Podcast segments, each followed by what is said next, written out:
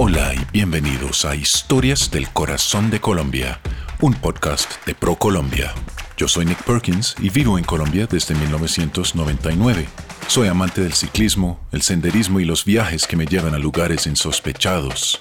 Durante mucho tiempo había soñado con organizar un solo viaje que me permitiera conocer todos los departamentos de Colombia, de principio a fin, pero no lo había logrado hasta este año, cuando por fin pude planear el viaje de mis sueños, un recorrido que me llevaría a los 32 departamentos de Colombia y a su ciudad capital, Bogotá, para pasar un día o dos en cada uno explorando la magia de su geografía, la inmensidad de su biodiversidad y la majestuosidad de sus paisajes, mientras me envuelvo en la calidez de su gente. En cada episodio del podcast exploro sitios emblemáticos de un departamento particular en el camino aprendo sobre las costumbres y las culturas de la gente que conozco y grabo sus anécdotas, sus historias y sus leyendas a manera de diario de viaje. Termina siendo un diario íntimo y muy personal que registra los sabores, los colores y los sonidos de esta tierra de posibilidades infinitas. Colombia tiene algo para todos. Acompáñenme en este viaje sonoro sin precedentes a lo largo y ancho de uno de los países más diversos y fascinantes del mundo. Yo soy Nick Perkins y esto es Historias del Corazón de Colombia.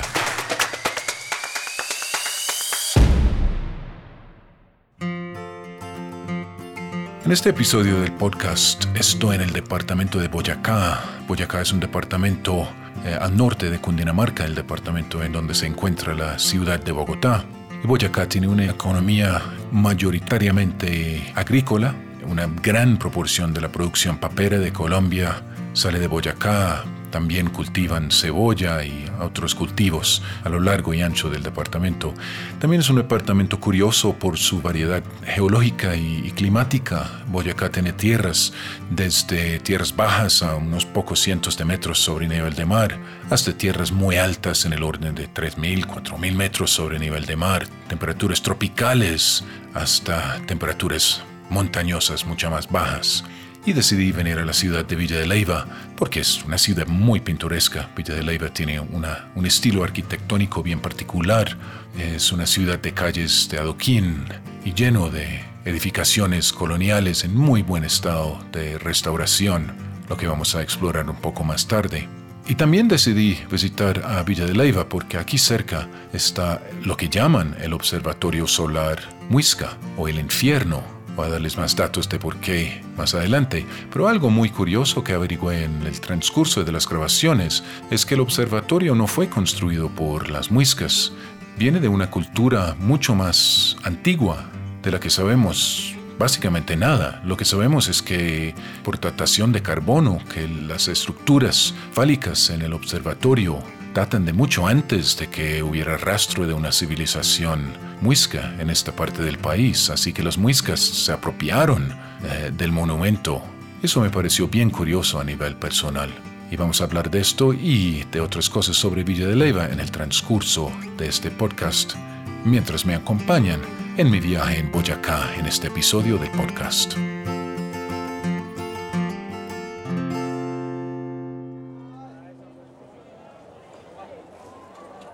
Acabo de recorrer un poco la plaza de Villa de Leyva. Es una plaza muy bonita, rodeada de pequeñas edificaciones coloniales de no más de dos pisos de altura, con techo de teja de barro, balcones de madera que salen de casi cada edificio que te da refugio del viento cuando llueve y del sol cuando hace sol. Esta parte del país es bastante árida y normalmente hace mucho sol Hoy, en el momento en que estoy sentado grabando, de hecho eh, está un poco nublado, pero al parecer el sol pronto va a salir y es muy, muy bonito por acá. Es un pueblo, una plaza muy bonita.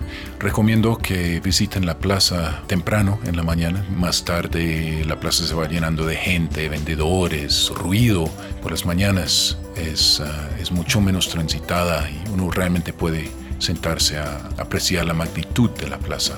Y me han dicho que es una de las plazas eh, coloniales más grandes de, Colombia y tal vez de América. Para mí una de las cosas más bonitas de estos pueblos coloniales es la cantidad de parques que tienen. Estoy recorriendo un poco el pueblo y justo voy caminando a donde parqué el carro para irme a, encontrarme con mi guía y pasé por un parque eh, que se llama el Parque Antonio Nariño, un parque muy bonito, con pasto, lleno de palmeras, pájaros cantando y es muy bonito, muy agradable mientras recorres un pueblo de estos. Casi siempre a unas pocas cuadras tener un parque con sombra para sentarse y mirar el mundo pasar rodeado de arquitectura increíble, plantas tropicales, aves, árboles. Y la razón que escogí venir a Villa de Leyva es para visitar el observatorio Muisca. Y el observatorio, según lo que he leído hasta ahora, era una celebración de sexualidad y fertilidad que los españoles, los conquistadores, le dieron el nombre el infierno, porque cuando llegaron encontraron una multitud de esculturas fálicas y sin duda realmente perturbó su manera puritana de pensar y lo llamaron el infierno. Estoy justo llegando a la entrada del observatorio y veo una sola persona esperando. Es una mujer, así que supongo que debe ser mi guía, Ángela. Ángela me acaba de acompañar entrando al observatorio y está a punto de presentarme a mi guía dentro del observatorio, Elsa. Antes de conocerla quería darles mis primeras impresiones y el sitio es extrafalario. Es un sitio relativamente grande, absolutamente lleno de esculturas de falos. Indudablemente son falos, no hay lugar a dudas y están repartidos en un área bastante grande. Tengo mucha anticipación para oír a Elsa mientras me cuenta el significado de todo esto.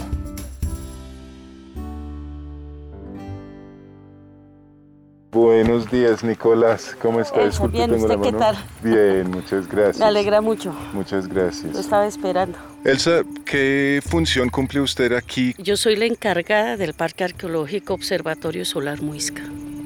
Esto lo tiene a cargo la Universidad Pedagógica y Tecnológica de Colombia, a la cual soy pues soy egresada y trabajo también con la institución.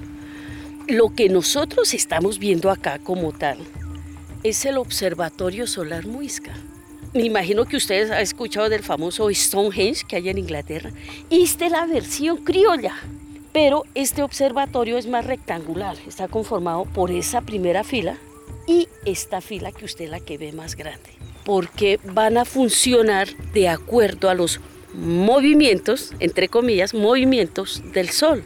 Y estas dos filas marcan los puntos extremos del Sol. Esos puntos extremos del Sol es lo que nosotros conocemos como los solsticios, que es solsticio de invierno, solsticio de verano. Lo que nosotros tenemos acá realmente son ruinas arqueológicas. Esto es destruido por los españoles, realmente. Eh, cuando llegan los españoles, ellos observan que estas dos filas y todo este valle, todo este, este lugar, era lleno de símbolos fálicos.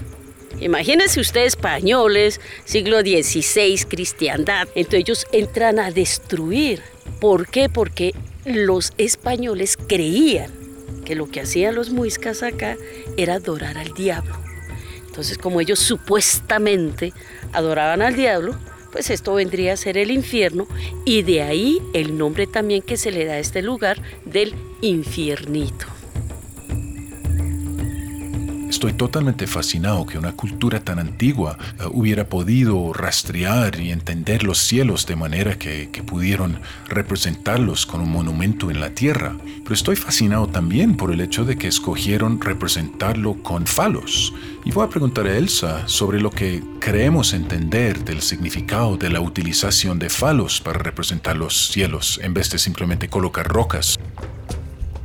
Una de las cosas que observa la gente y les causa curiosidad es ver tantos símbolos fálicos acá. ¿sí? Eh, la mayoría de las personas pues quedan como, uy, ¿por qué hay tantos penes parados? ¿Por qué hay tantos penes acá? Me decían que era que los muiscas eran pornográficos y yo, no, ellos no son pornográficos. ¿Qué es lo que pasa? Estos símbolos fálicos van de la mano con el observatorio. El observatorio es saber cuándo voy a sembrar, cuándo voy a recoger. Los símbolos fálicos es para fertilizar la tierra. ¿Cómo la fertilizan? Ellos tomaban estos símbolos fálicos y los colocaban completamente de cabeza. Para ellos eso era una simbología de penetración hombre-mujer. ¿Cuál es la idea? La idea es que ellos van a dejar su semilla, como son fertilizadores, pues van a ayudar a fertilizar la tierra y así tener grandes cultivos, que era lo principal entre los muiscas. En este momento están hacia arriba, no estarían ni al revés ni al derecho, porque es momento de sembrar, momento de recoger, porque ellos se van a cargar nuevamente de la energía del sol.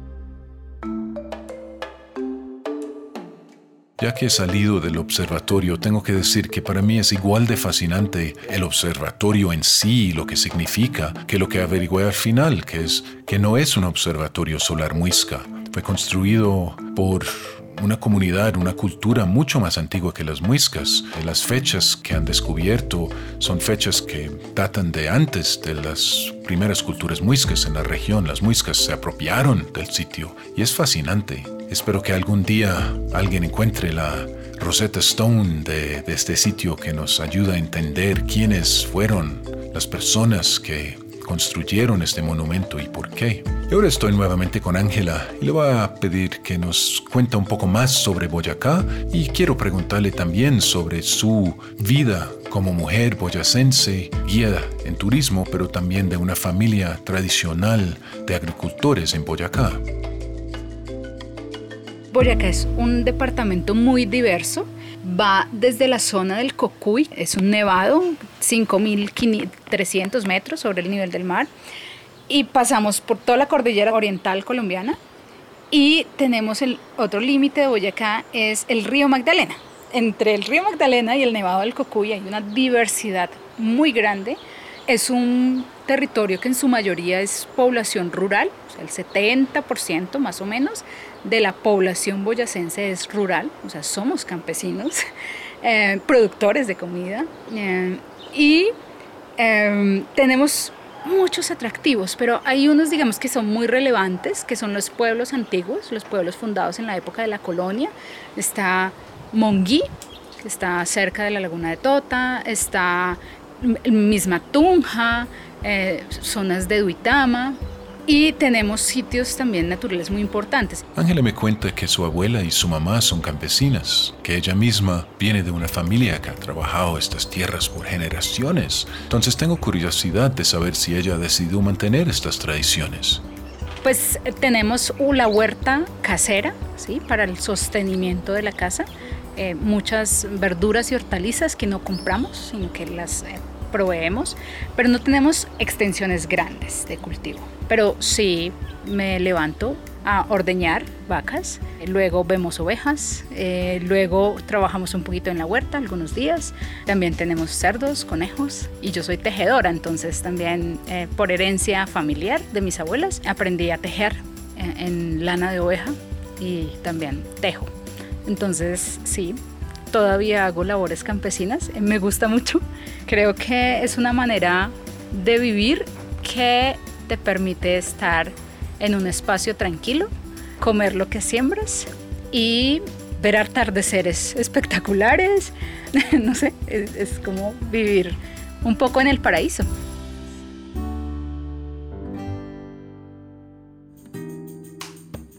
Sido un día fascinante explorando Villa de Leiva y el Observatorio Solar, escuchando a Ángela contarme de la importancia que todavía juega hoy las tradiciones agrícolas en el departamento de Boyacá y también visitar el Observatorio Solar y escuchar y entender la simbología de los falos y la manera que simbolizan la fertilización de la tierra.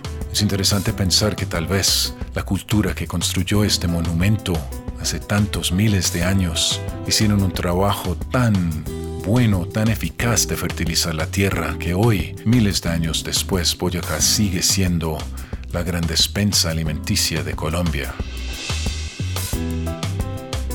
Boyacá se encuentra en la región turística de los Andes Orientales colombianos. Es la región de la tierra fértil que sabe cocido boyacense e innumerables sopas, cuchuco de trigo, mazamorra chiquita, mute de maíz, pues su gastronomía recoge lo que la tierra generosa ofrece. Es la tierra de la gente introvertida y callada, pero respetuosa. Tierra de artesanías y abundancia, porque aquí, en este pedacito de Colombia, siempre hay para todos. Para conocer más lugares como el Parque Nacional Natural El Cocuy, Villa de Leiva, Ráquira, la Laguna de Tota o la Casa Terracota, visite colombia.travel. El podcast Historias del Corazón de Colombia ha sido producido por ProColombia. Su contenido está protegido por las leyes de la República de Colombia sobre propiedad intelectual y no refleja la posición del Gobierno Nacional, ProColombia, ni de las entidades que han intervenido en el proyecto, por lo que no asumirán responsabilidad alguna por lo allí expresado.